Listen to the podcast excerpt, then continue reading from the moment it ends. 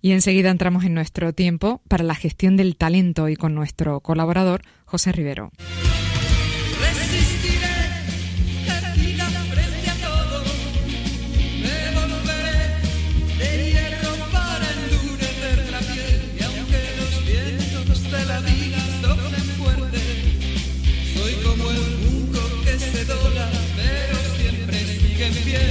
Con nuestro experto en psicología positiva del Colegio de Psicología de Santa Cruz de Tenerife vamos a seguir avanzando en el conocimiento de las fortalezas humanas de Seligman. Y hoy José nos propone comenzar con un nuevo grupo de fortaleza. José, buenos días, bienvenido. Hola, buenos días, ¿cómo estamos? Sí, cambiamos, cambiamos y nos metemos dentro del grupo de la templanza. Siempre eh, hemos hablado pues de esas grandes virtudes. Recuerda que estamos vinculando seis virtudes que dan lugar a 24 fortalezas personales. Pues la templanza fundamentalmente nos va a meter en el mundo de la moderación, de ese juicio que nos permite eh, responder a las relaciones con los otros, que nos protege de esos excesos que tenemos incluso en nuestra vida. De alguna manera nos va a permitir potenciar nuestro bienestar. ¿Y la primera o el primer paso de este grupo de fortalezas cuál sería? Pues mira, lo primero que vamos a ver es el perdón.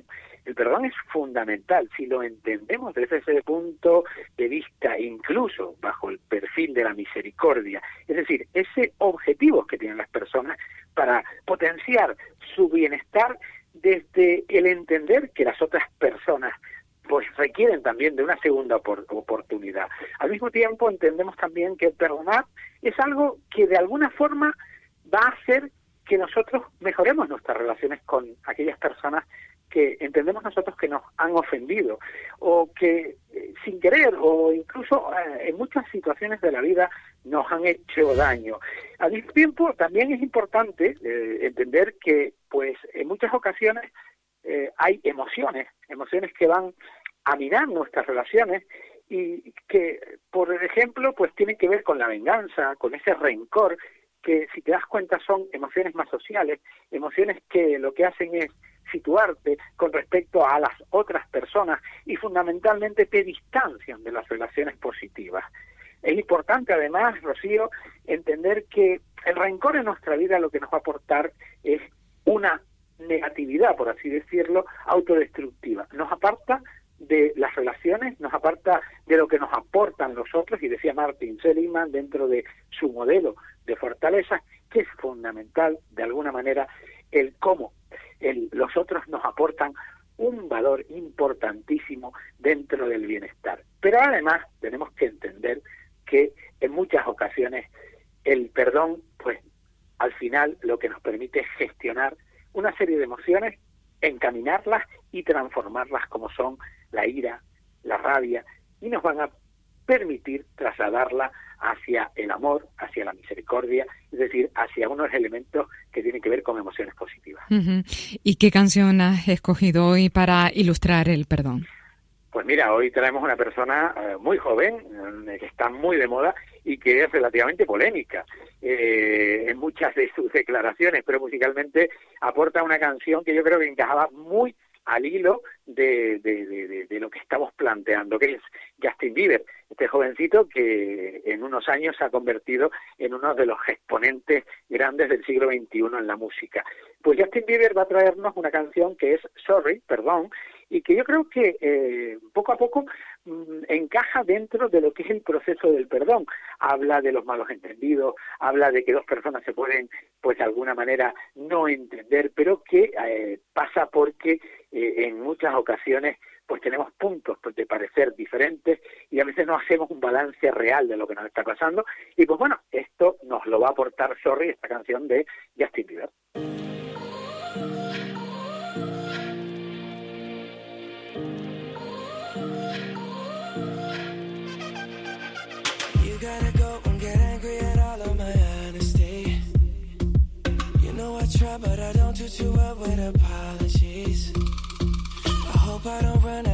Cause someone call a referee.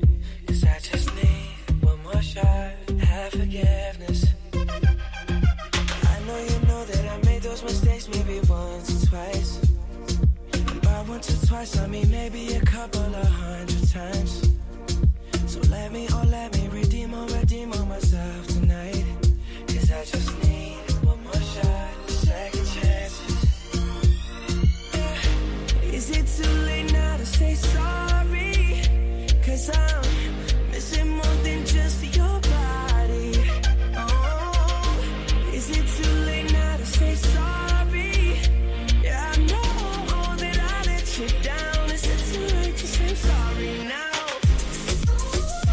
Traducimos, José. Pues mira, en principio parece que el compositor de esta canción lo que cogió fue una guía de cómo enfrentarnos a un proceso de perdón y poco a poco pues fue haciendo eh, verso a verso de la canción pues porque de alguna manera te digo lo que lo que nos plantea es primero la discrepancia entre dos personas eh, parece que es una canción muy enfocada al tema del amor y realmente al final sí es un, es un perdón que le pide él a una relación, pero que no queda manifiesto en la canción, sino que dice, te he fallado, he tenido diferentes situaciones, simplemente te pido disculpas, eh, para pedirte disculpas es porque no nos hemos entendido, es porque de alguna manera ha habido discrepancia, no has sabido ponerme en tu lugar, es decir, si te das cuenta es la guía de cómo resolver un problema de perdón y encaja perfectamente y yo creo que era la mejor canción que podíamos traer, aunque en muchas situaciones incluso está muy, muy en boga y parece que es otro tipo de canción. Ya. Bueno, pues vamos con los beneficios del perdón. ¿Qué ventajas pues tiene? Es importantísimo porque debemos de entender que eh, de alguna manera el perdón nos, nos protege de esos síntomas de alguna manera que son físicos como son molestias. Las personas cuando estamos enfadados con otras personas, cuando nos llevamos mal con otras personas, pues nos sentimos eh, con ira, nos sentimos con unas emociones que producen una serie de síntomas que no son buenos para nosotros. Al mismo tiempo, eh, de alguna manera van a prevenir incluso, hay mm, situaciones que lo que está en, eh, que lo que nos dicen está muy vinculada con los síntomas de estrés. El que nosotros perdonemos, pues de alguna manera va a hacer que, pues, tantos los síntomas que tienen que ver con los síntomas cardiorrespiratorios, que están muy asociados al estrés y a la ansiedad y a los nervios, o incluso esas, eh, esos síntomas de, y esas medicaciones que a veces tomamos, pues porque no hacemos cuando no perdonamos a alguien, cuando no le damos la oportunidad a esa persona, lo que hacemos es que nuestra mente camina muy rápido y lo que estamos constantemente es potenciando esos síntomas de ansiedad. Además, es importante tener claro que cuando nosotros perdonamos nos situamos en una situación de presente y recuerda que en muchas ocasiones lo que nos permite estar atentos, estar presentes y, potenciar todas nuestras capacidades es que nosotros estemos en el momento presente y en ese momento en el que nosotros nos desarrollamos como personas. Al mismo tiempo, pues tenemos que plantear que eh, lo que hace también es que nos previene y nos da un mayor nivel de actividad. Es decir, si te das cuenta, todo lo que nos va a plantear es hacer que nosotros, pues como estamos hemos olvidado esas situaciones, ese rencor, hemos eh, gestionado adecuadamente las emociones como la ira, como incluso en muchas ocasiones habíamos dicho incluso hasta la rabia, eso hace que de alguna forma nosotros nos sintamos en otra dimensión más presente y eh, que aprovechemos. Y otra de las cosas también es muy importante es que mm, favorece